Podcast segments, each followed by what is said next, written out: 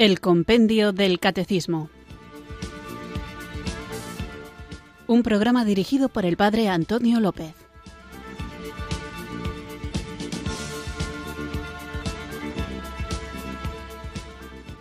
Muy buenas tardes, queridos oyentes de Radio María. Recibido un cariñoso saludo desde Irurzun, en Navarra, quienes sintonizáis una tarde más esta radio que cambia vidas, esta emisora de la Virgen, Radio María, para escuchar el programa El Compendio del Catecismo, nuestro espacio diario de formación católica en el que tratamos de conocer la fe que queremos vivir, compartir y defender. Vamos a continuar durante otro programa más hablando de la doctrina social de la Iglesia. Y cuando tocamos estos temas a menudo salen conceptos, salen palabras como diversidad, inclusión, igualdad, solidaridad y a menudo ocurre que hay quien identifica estas palabras con ideas que no son exactamente las que quiero expresar.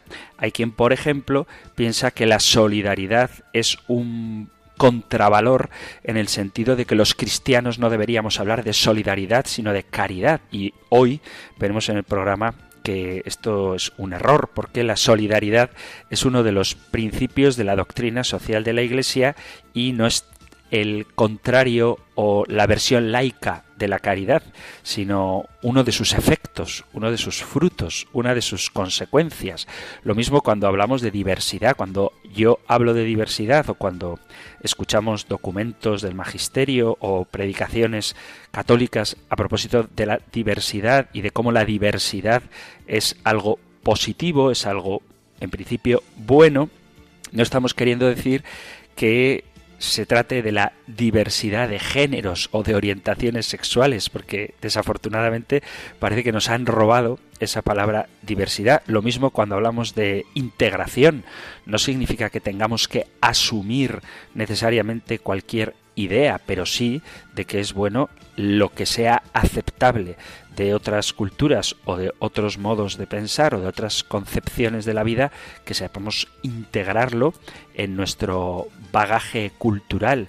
Y lo mismo hay que decir cuando hablamos de inclusión o de igualdad. Cuando hablamos de la igualdad no me refiero solo a la igualdad entre hombres y mujeres. Nosotros afirmamos, porque así lo dice la palabra de Dios, que el Señor creó al hombre y a la mujer a su imagen y semejanza.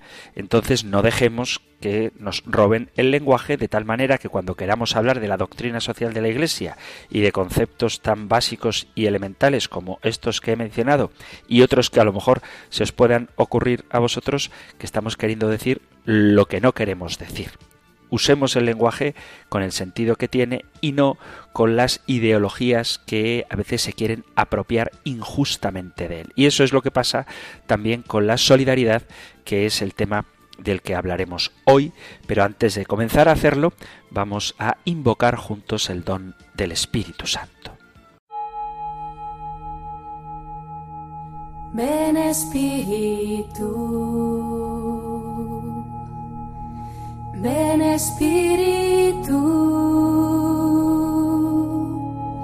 ven Espíritu.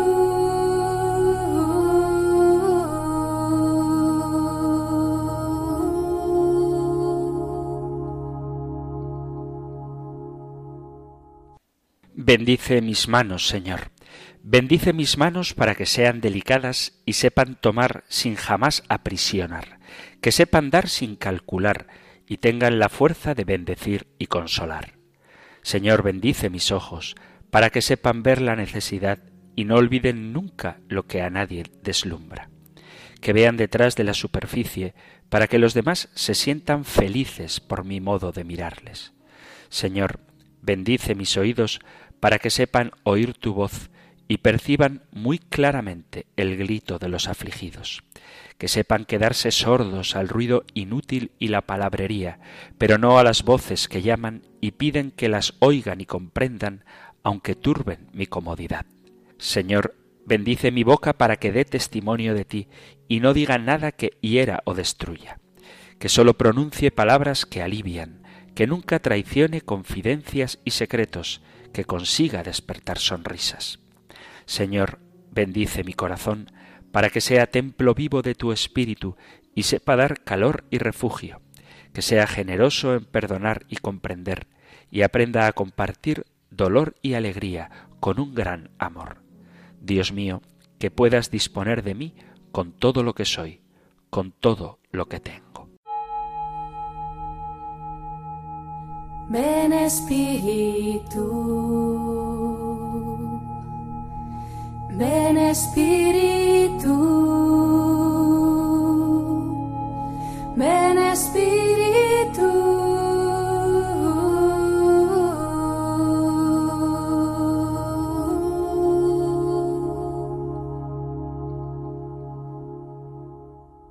Después de haber invocado juntos el don del Espíritu Santo, vamos allá con nuestro nuevo programa de hoy. Hablábamos en los programas anteriores del hecho de la igualdad que se fundamenta en que el hombre ha sido creado a imagen y semejanza de Dios, se fundamenta en el origen del hombre y también se fundamenta en el fin último del hombre, que es la bienaventuranza divina. Como todos venimos de Dios y a participar de su visión, de su vida divina, todos estamos llamados, tenemos una dignidad que nada ni nadie nos puede quitar y veíamos también cómo existe una desigualdad que clama al cielo y contra la que hay que luchar, pero que no toda desigualdad es mala, en tanto en cuanto que la diversidad es una riqueza que nos permite vivir las obras de caridad y que no hay que asociar la desigualdad con la pobreza, sino que ésta se debe a otros factores. Estuvimos hablando del redistribucionismo y cómo esto aparte de injusto, es desmotivador porque desalienta al hombre para que siga creciendo, para que mejore, para que aporte, y como alternativa a ese redistribucionismo hablábamos de la libertad solidaria y precisamente de esa solidaridad es de lo que vamos a hablar hoy. El tema lo encontráis en el Catecismo Mayor en los puntos 1930 39 al 1942 y en el 1948. Nosotros escuchamos ahora la pregunta 414 del compendio del Catecismo. Número 414. ¿Cómo se expresa la solidaridad humana? La solidaridad que emana de la fraternidad humana y cristiana se expresa ante todo en la justa distribución de bienes, en la equitativa remuneración del trabajo y en el esfuerzo en favor de un orden social más justo. La virtud de la solidaridad se realiza también en la comunicación de los bienes espirituales de la fe, aún más importantes que los materiales. En primer lugar, el concepto de solidaridad puede definirse así. Cada persona y cada comunidad por su común origen, dignidad y destino, debe contribuir con sus hermanos al bien común de la sociedad a todos los niveles. Este principio salvaguarda los bienes de la unidad en la vida social y la igualdad de sus miembros y se opone a las distintas formas de individualismo. La sociedad es una comunidad de personas que, gozando de una igualdad fundamental por su común dignidad, están llamados a contribuir al perfeccionamiento de todos y cada uno, aportando su propia ayuda y originalidad. Como consecuencia, el principio de solidaridad se traducirá en la justa distribución de bienes materiales y espirituales, que son más importantes que los materiales, en la variada ayuda que se presenta a las personas y comunidades que se encuentran en necesidad y en el esfuerzo por reformar las conductas y estructuras de pecado que obstaculizan o se oponen a la consecución del bien común. En un análisis sobre el significado de la solidaridad en el Catecismo de la Iglesia, vemos que la solidaridad es una palabra teológica, lo que una vez fue considerado como un término jurídico y político se ha expandido en su significado. Su influencia se ha movido desde sus orígenes políticos al nivel ético y moral. Aunque a la luz de la historia el concepto se entiende lo que quiere transmitir, diríamos que el origen de la solidaridad cristiana se encuentra primero en el plano dogmático y desde ahí se proyecta al plano ético La solidaridad es un principio de la doctrina social de la Iglesia porque está en la entraña de la fe cristiana. El fundamento de la solidaridad es la Santísima Trinidad, puesto que el principio de solidaridad salvaguarda el bien de la unidad y la igualdad en la vida social, en esta igualdad y en esta unidad es en la que deberíamos profundizar cuando pensamos en ella. La solidaridad no se identifica con los bienes de la unidad y la igualdad, pero tampoco se puede separar de estos porque son su razón de ser. La raíz teológica de la unidad la encontramos en la propia unidad que proviene de la creación y de la redención. Sin embargo, es necesario fijarse en el aspecto del Dios trinitario, ese Dios uno y trino que no se tiene siempre en cuenta cuando se explican los fundamentos teológicos del principio de solidaridad.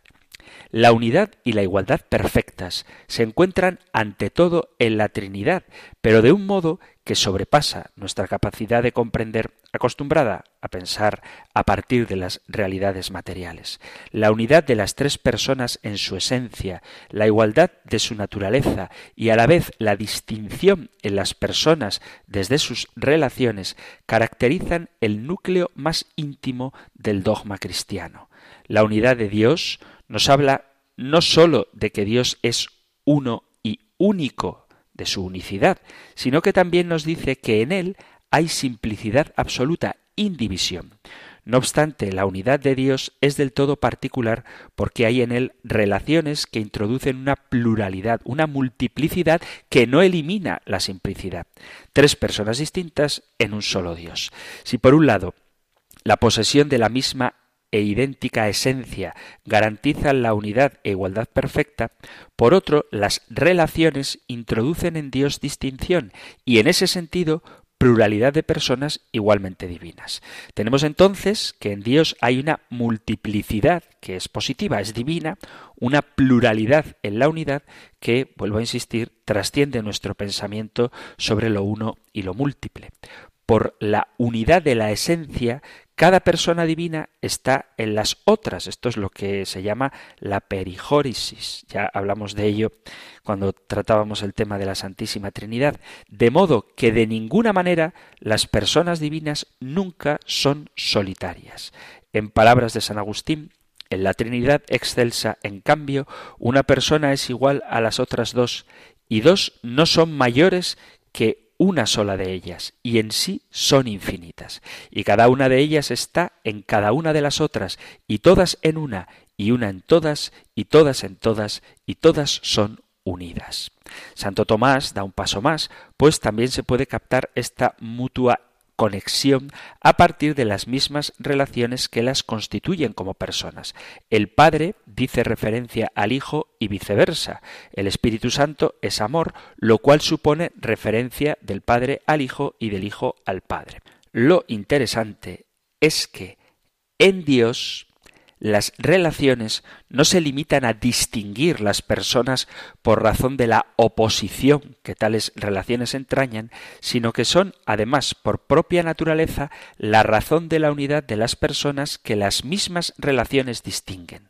La relación funda así la comunión trinitaria. Esta conexión que implican las relaciones y la comunión en el misterio de Dios pueden iluminar el fundamento de la solidaridad.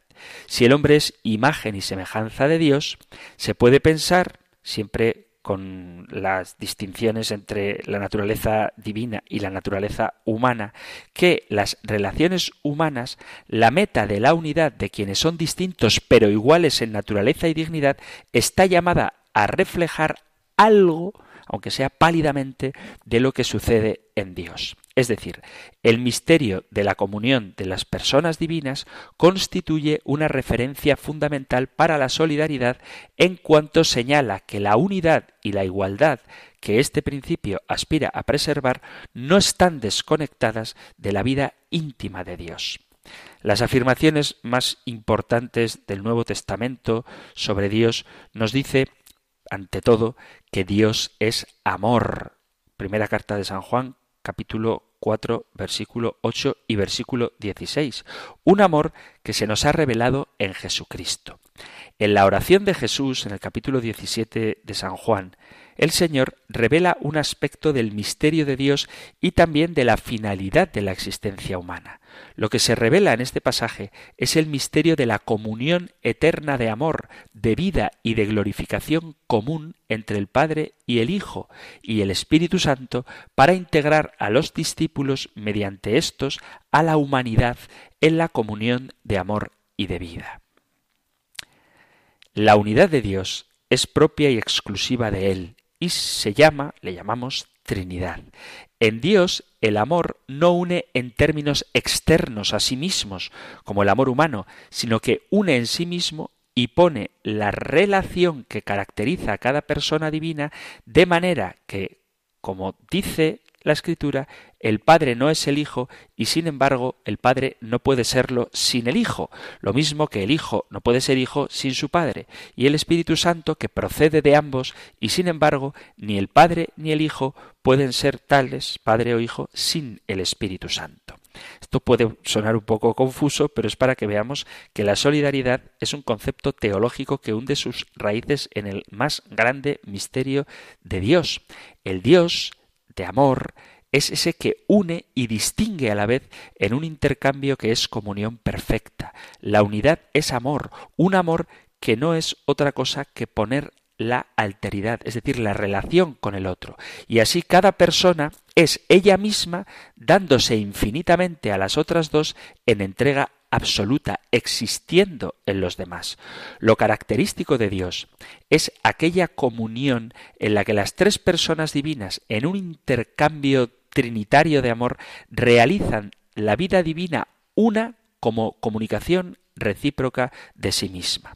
La comunión divina supera así la soledad del uno y la dualidad que tiene el riesgo de caer en la división o el narcisismo, sino que viven del uno que es para el otro, de modo que unidad y diversidad sin identificarse, sin ser lo mismo, constituyen la unidad de la comunión. Mientras Dios es ser y amor a la vez, el amor humano presupone haber encontrado una naturaleza que nos ha sido dada. Además, aunque el ser humano sea imagen y semejanza de Dios, en la analogía de la unidad es mucho mayor la desemejanza que la semejanza. No obstante, la vocación de la humanidad está clara. Jesús pide que todos sean uno, como tu Padre en mí y yo en ti, que así ellos estén en nosotros para que el mundo crea que tú me has enviado. Evangelio de San Juan, capítulo 17, versículo 21. Esa vocación a la unidad, a la comunión, porque evoca nuestra participación en la Trinidad, solo es posible mediante el envío del Espíritu Santo por el Padre y en nombre del Hijo. Mediante el Espíritu, la unidad entre el Padre y el Hijo pasa a ser la unidad de los creyentes entre sí. Mediante el Espíritu, los creyentes se integran en la unidad que es la nota característica de la esencia divina.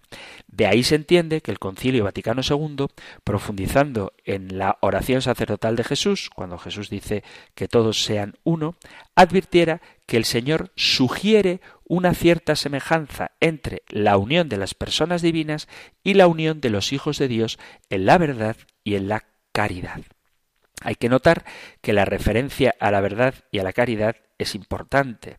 Santo Tomás señala que la imagen de la Trinidad en el hombre se da principalmente por la participación en el conocimiento y en el amor de Dios, y es esta actividad en cuanto apunta a la perfección del conocimiento y del amor en la verdad y la caridad, lo que hace que la unidad de los hijos de Dios sea parecida, se asemeje a la Trinidad. Este es el horizonte en el que se debe encuadrar la solidaridad en cuanto que busca los bienes de la unidad y la igualdad. Por eso no es exagerado afirmar que la Trinidad es la auténtica fuente del principio de solidaridad. De ella ha brotado y hacia ella camina.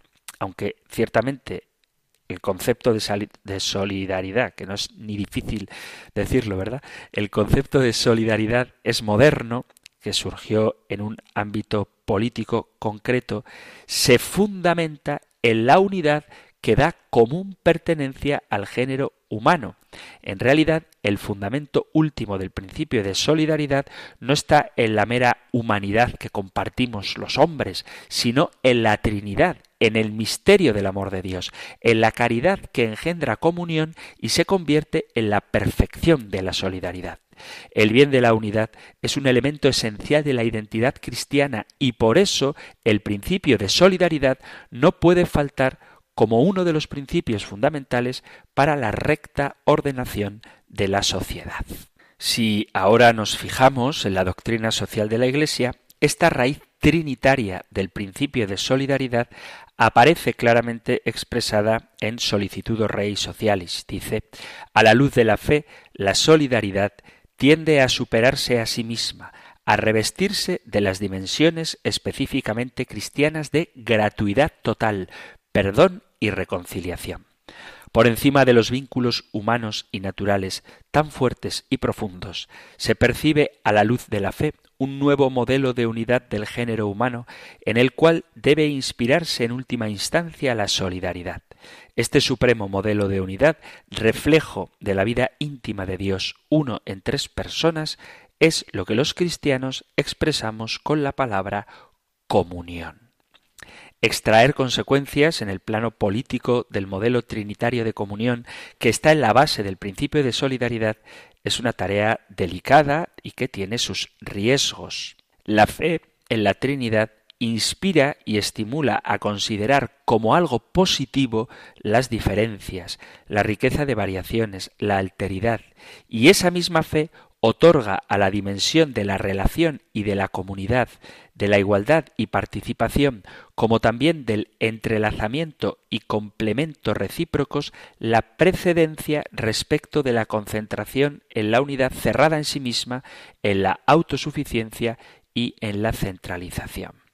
El modelo trinitario permite sugerir que la pluralidad en la unidad, la variedad en la unidad, es una riqueza. La pluralidad no es una degradación de la unidad, sino todo lo contrario, una participación de la plenitud de la vida trinitaria. Principio de distinción en el seno de la Trinidad, la relación personal aparece como la fuente última de la creación y de toda pluralidad en nuestro mundo. En cambio, en nuestra sociedad son conceptos a veces presentados como opuestos.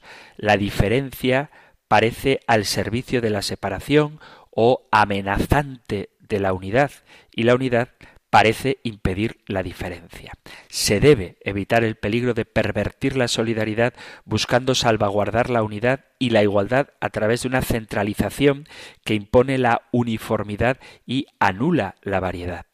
En la verdad y en la caridad la diferencia enriquece. Ya decía el entonces cardenal Ratzinger que el bien de la unidad del cristiano no es una unidad monótona, sino que la vida trinitaria nos lleva a pensar en la variedad, y esto no está reñido con la unidad, y que la unidad más fuerte no es la del elemento indivisible. La forma suprema y normativa de la unidad es la que suscita el amor. La unidad de muchos creada por el amor es unidad más radical que la del átomo. Esto decía el cardenal Ratzinger. Desde ahí, el Concilio Vaticano II plantea a los cristianos el reto de su propia vocación que les ha de llevar a mostrar con su vida cómo pueden armonizarse la autoridad y la libertad, la iniciativa personal y la necesaria solidaridad del cuerpo social, las ventajas de la unidad combinada con la provechosa diversidad. Ciertamente, los vínculos que unen a las personas y a los grupos son diversos y eso repercute en el tipo de unidad y en los modos de vivir el principio de solidaridad en cada uno. Por ejemplo, en el matrimonio y la familia, entre los amigos, en la empresa, en las asociaciones o en el partido político, en la ciudad o en el Estado o entre los distintos estados, etc. No es posible idear a partir del modelo trinitario consecuencias concretas para solucionar los problemas que atañen al bien común en cada uno de esos niveles, pero sí se puede notar que la mutua conexión de unas personas en otras en el seno de la Trinidad apunta a lo que le sucede al prójimo en una sociedad que no puede ser contemplado como algo totalmente exterior o ajeno a uno mismo. Si el ser humano es imagen y semejanza de Dios uno y trino, ser es también ser con, es relacionalidad intrínseca. Por lo tanto, el individualismo está totalmente reñido con una visión cristiana de la vida social en cualquiera de sus niveles. En conclusión, las relaciones y la comunión propia de la Trinidad son elementos importantes para entender el fundamento del principio de solidaridad. El dogma trinitario permite comprender que el principio de solidaridad cristiana orientado a salvaguardar los bienes de la unidad y la igualdad, sobrepasa con mucho los anclajes de la comprensión de la solidaridad y el solidarismo tal y como se conciben en el principio. El fundamento no es simplemente la humanidad como concepto abstracto, sino que la Trinidad ilumina por qué el principio de solidaridad forma parte de la comprensión cristiana de el orden social.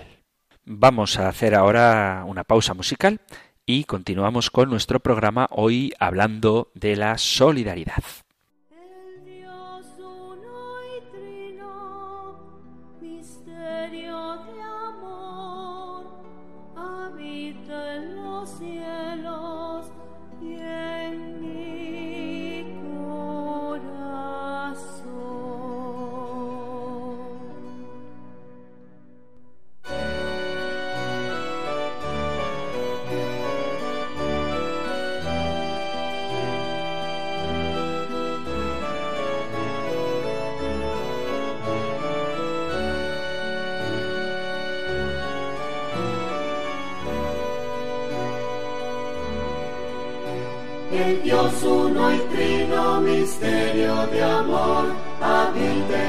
Cielos y en mi corazón.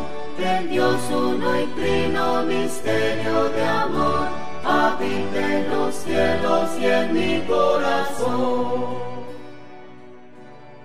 Dios escondido en el misterio, como la luz que apaga estrellas, Dios que te ocultas a los sabios y a los pequeños te revelas. El Dios uno y trino, misterio de amor, habita en los cielos y en mi corazón el Dios uno y trino, misterio de amor, habita en los cielos y en mi corazón. No es soledad, es compañía, es un hogar, tu vida eterna, es el amor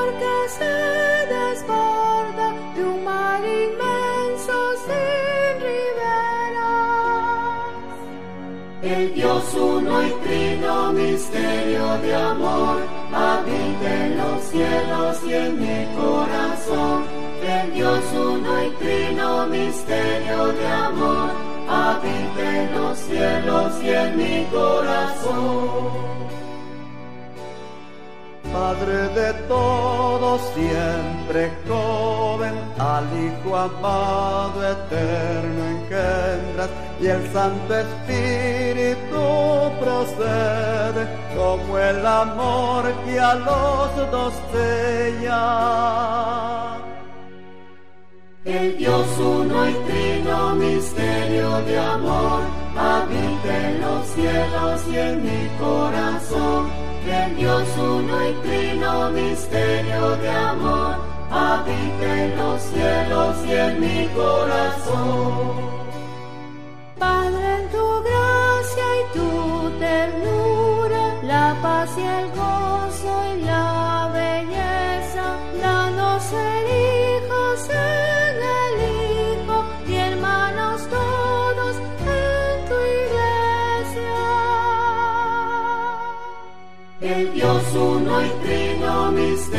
De amor, habita en los cielos y en mi corazón. El Dios uno y trino, misterio de amor, habita en los cielos y en mi corazón. al Padre, al Hijo y al Espíritu, acorde melodía eterna, honor y gloria por los siglos, los cielos y la tierra. El Dios uno y trino, misterio de amor, habita en los cielos y en mi corazón el Dios uno y trino, misterio de amor, habita en los cielos y en mi corazón.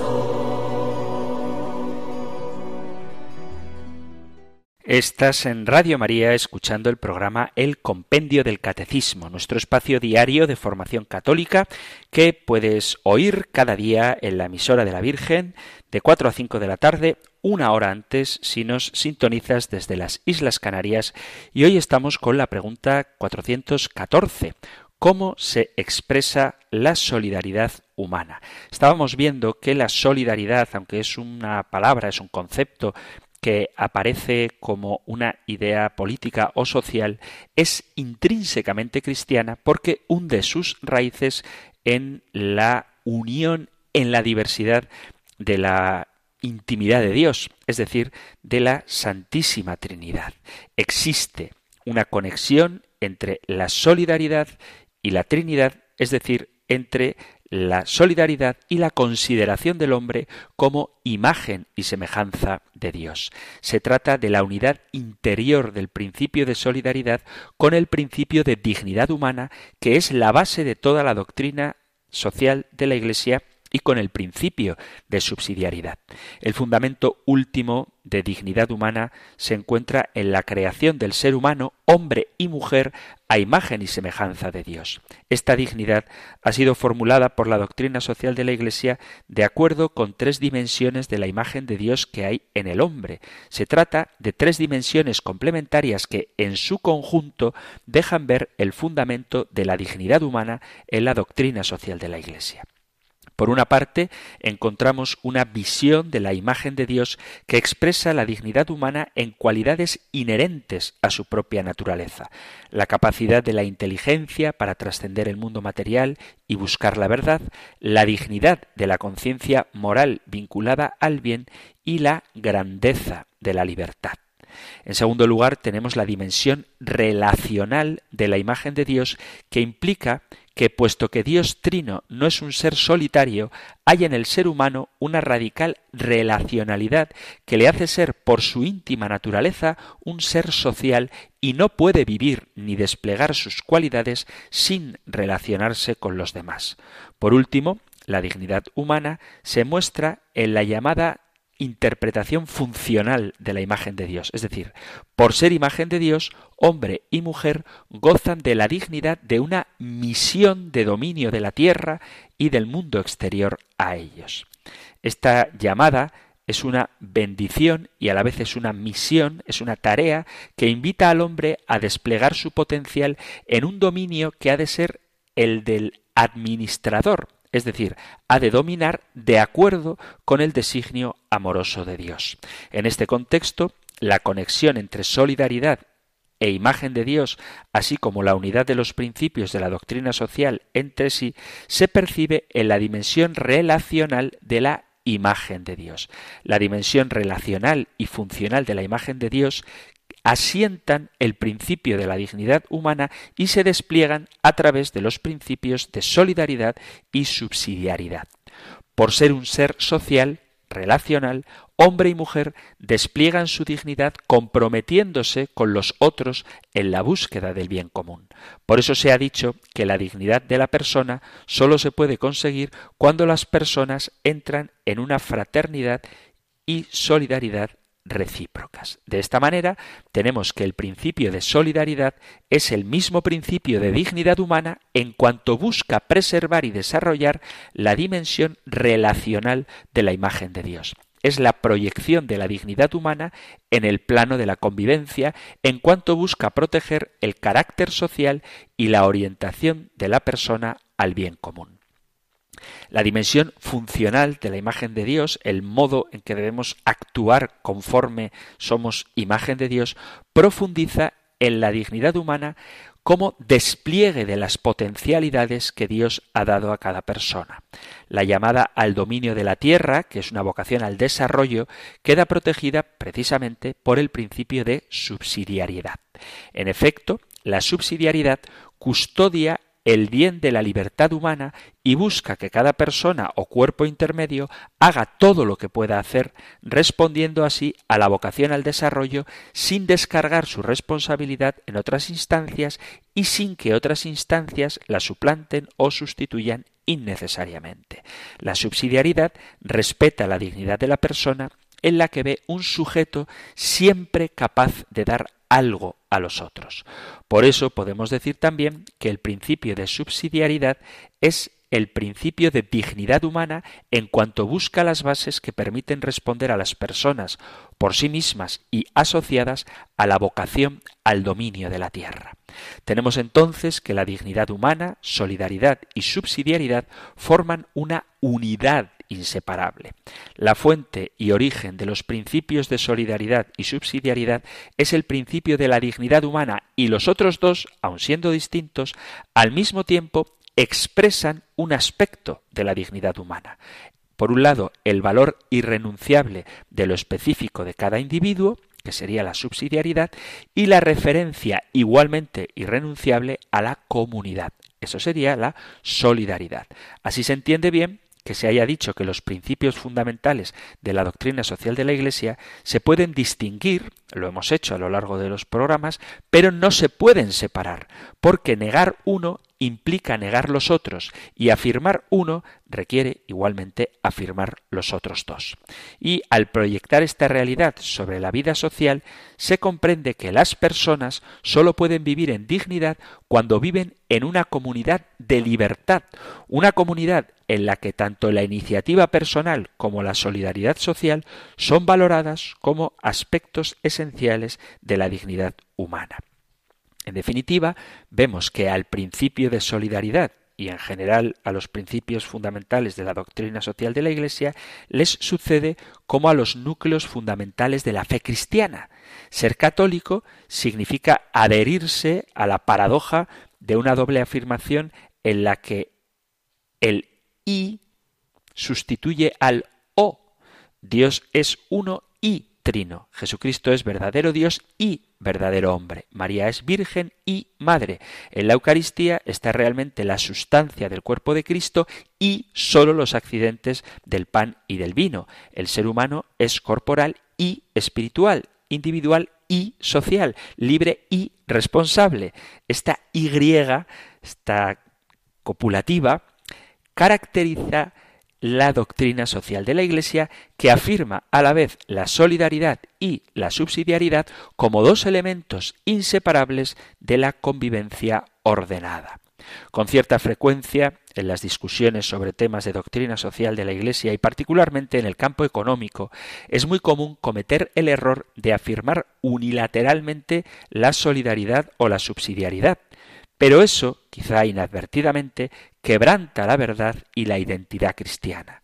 Se insiste en la subsidiariedad hasta no prestar una atención suficiente a las exigencias de la solidaridad con las medidas prácticas que ésta exige, pero también y esto a veces es más difícil de ver, se ha hinchado tanto la solidaridad hasta ningunear los deberes de las personas sin advertir que se está hiriendo su dignidad, oculta pero lentamente, como actúa muchas veces un cáncer, bajo la apariencia de una beneficencia que crea dependencias económicas y políticas. Se debe afirmar con claridad que cualquier apuesta unilateral por la subsidiariedad o la solidaridad quebranta el sentido cristiano de la dignidad humana.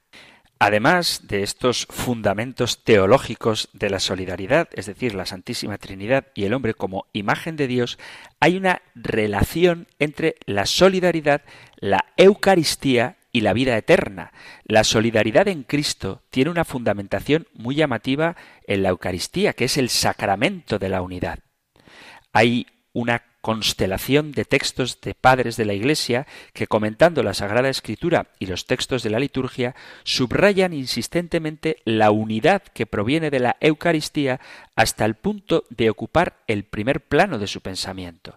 Si nos fijamos, como dice la Iglesia, lex orandi, lex credendi, podemos descubrir las raíces dogmáticas del bien que persigue la solidaridad. Las plegarias eucarísticas actuales reflejan este tesoro doctrinal y nos muestran, particularmente en la segunda epíclesis de las plegarias 2, 3 y 4, la relación que existe entre Eucaristía y unidad por medio del Espíritu Santo. La plegaria eucarística segunda recoge con toda claridad dos temas claves de la primera carta a Corintios capítulo 12 y de la primera carta a Corintios capítulo 16 y de la anáfora de San Hipólito, la relación entre el descendimiento del Espíritu Santo y la unidad de los fieles, de manera que la Iglesia ruega que por la acción del Espíritu Santo seamos congregados por el Espíritu Santo en un solo cuerpo, nos veamos formando en Cristo un solo cuerpo y un solo espíritu, congregados en un solo cuerpo por el Espíritu Santo, seamos en Cristo víctima viva para alabanza de tu gloria. Salvación y redención en su momento terminal del cumplimiento y manifestación no son otra cosa que unidad. Hay, por tanto, una coloración escatológica en definir la salvación como cumplimiento de la unidad. Así, decir salvación y unidad es la misma cosa. De esta unidad nace la unidad de los hombres entre sí. Vuelvo a citar el texto de San Juan capítulo 17 versículo 21. Padre, que sean uno como tú Por lo tanto, tenemos que en la liturgia eucarística se pide eficazmente al Padre que en el cuerpo de Cristo y por la acción del Espíritu Santo reúna a la Iglesia y aún a toda la humanidad dispersa en una creciente compactación del cuerpo de Cristo. A la luz del modo en que la Iglesia celebra la Eucaristía, es de gran interés el tema de la solidaridad.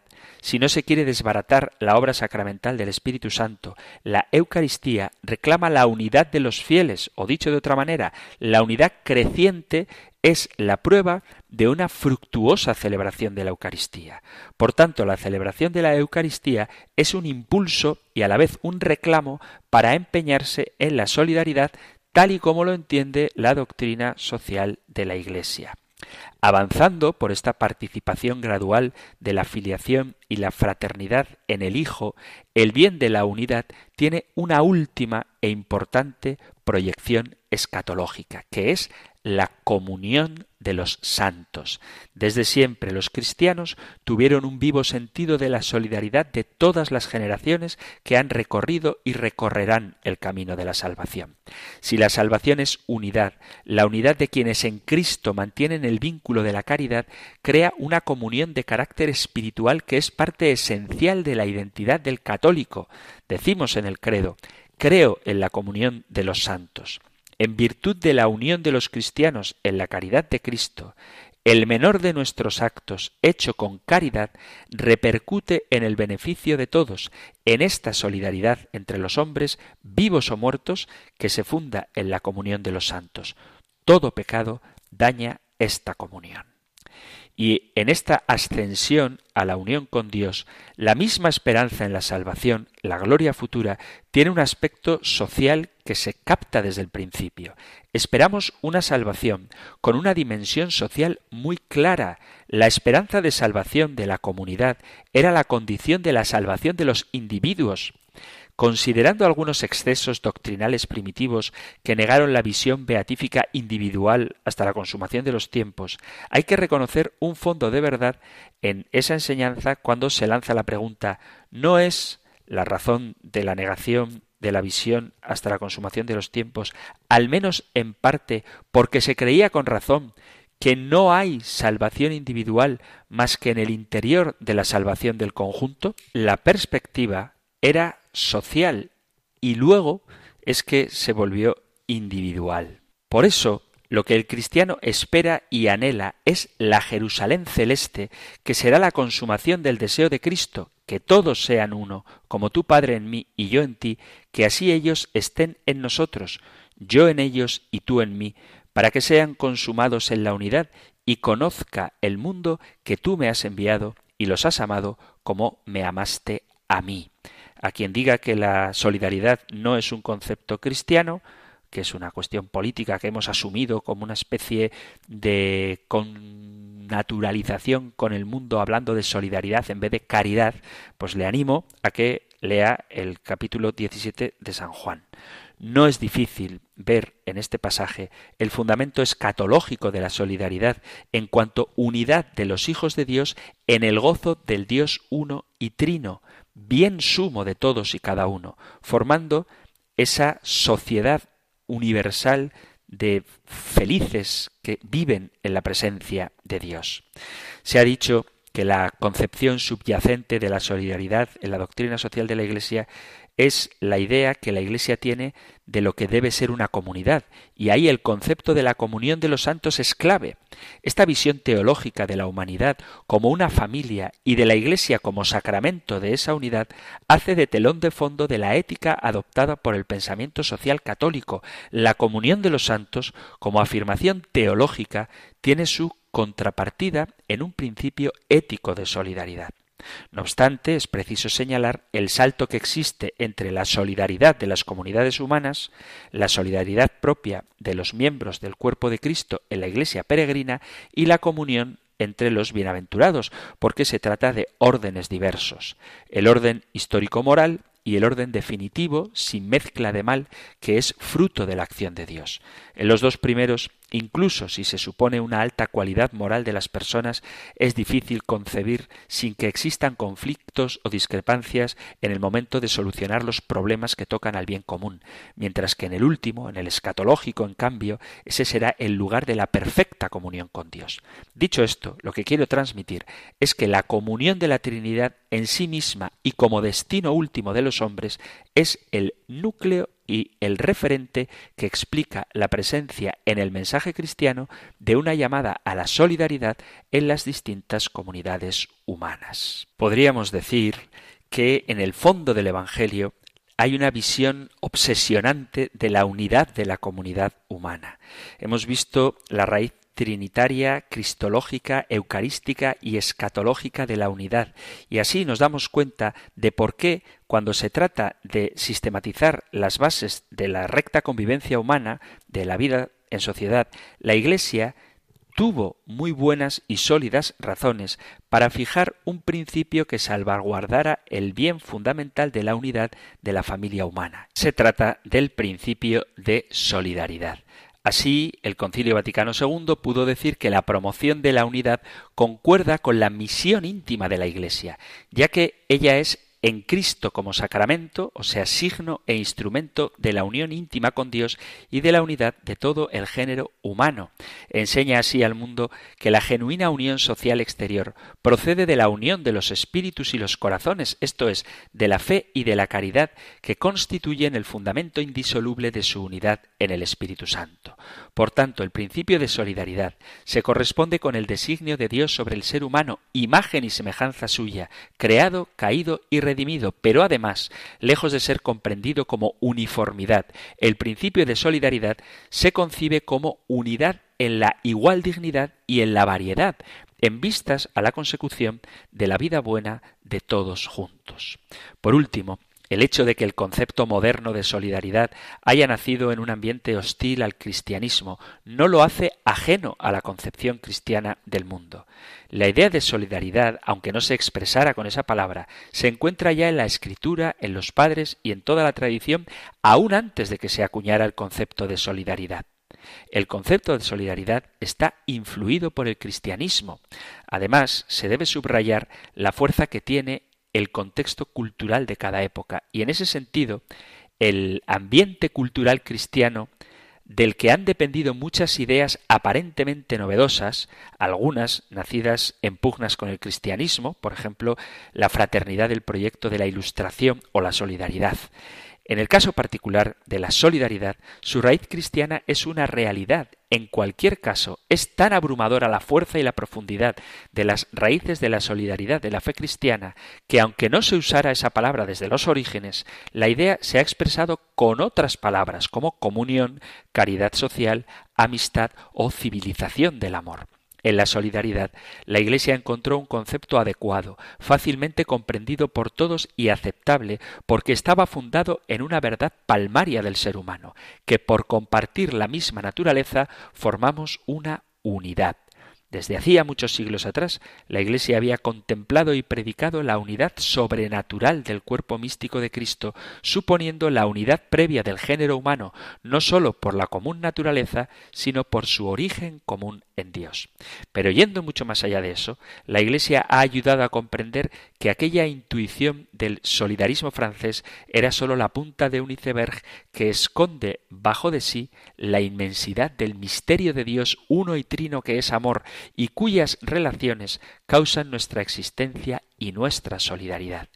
En el Hijo somos hijos de Dios y por tanto hermanos, compartimos la misma naturaleza y estamos destinados al mismo fin. Formamos una unidad. Por todo ello, e indudablemente, entre los principios fundamentales de la doctrina social de la Iglesia no podría faltar el principio de solidaridad. Los principios fundamentales de la doctrina social de la Iglesia descansan en la antropología cristiana. Por eso hemos visto cómo las distintas dimensiones de la imagen de Dios que hay en el ser humano se expresan en los principios de dignidad humana, solidaridad y subsidiariedad. Esa proyección da cuenta de por qué los principios fundamentales forman una unidad y siempre han de ser afirmados justamente. De modo que toda afirmación o aplicación unilateral de un principio, olvidando cualquiera de los otros, siempre terminará dañando la dignidad humana, de manera patente o de manera latente, o sea, de manera clara u ocultamente. La comprensión más profunda del sentido cristiano de la solidaridad puede abrir nuevas perspectivas para iluminar aspectos relevantes de la realidad social de nuestro tiempo. En particular, en el mundo del trabajo, marcado por avances tecnológicos que lo están reconfigurando, reclama prestar mayor atención a los aspectos que lo hacen genuinamente humano, la creatividad, la dimensión social, etc. En este contexto, la solidaridad está llamada a jugar un papel importante, pues puede contribuir a dar forma a un trabajo que verdaderamente eleve el mundo hacia Dios, guiándolo así hacia su propio origen. Por eso hay que dejar abierto este panorama para luego aplicarlo en la vida práctica. Con esta pregunta 414 hemos llegado al final de las cuestiones de doctrina social de la Iglesia. Ya en el próximo programa comenzaremos con otro capítulo del compendio del catecismo. Aunque sé que han sido temas a veces arduos, difíciles, con conceptos que quizá puedan resultar confusos porque a veces se confunden con algún partido político en concreto, creo que es esencial que nos empeñemos por la transformación del mundo y eso solo lo podemos hacer si participamos de la vida social teniendo siempre delante los criterios, las pautas que nos ofrece la Iglesia para hacer presente el reino de Dios en cuestiones que son siempre transitorias, son siempre contingentes, porque las situaciones cambian, pero los principios se mantienen y por eso es bueno que los conozcamos. Terminamos aquí el programa de hoy. Si hay alguna cuestión que queráis debatir, alguna pregunta que formular, alguna sugerencia que hacer o algún testimonio que dar, podéis hacerlo enviando vuestros mensajes al correo electrónico compendio arroba radiomaria.es, compendio arroba radiomaria.es o al número de teléfono para WhatsApp 668 594 383 668 594 383. Terminamos ahora recibiendo la bendición del Señor. El Señor te bendiga y te guarde, el Señor ilumine su rostro sobre ti y te conceda su favor, el Señor te muestre su rostro y te conceda la paz. Muchísimas gracias por estar ahí, gracias por escuchar el compendio del catecismo y si queréis volveremos a encontrarnos en un próximo programa. Un fuerte abrazo.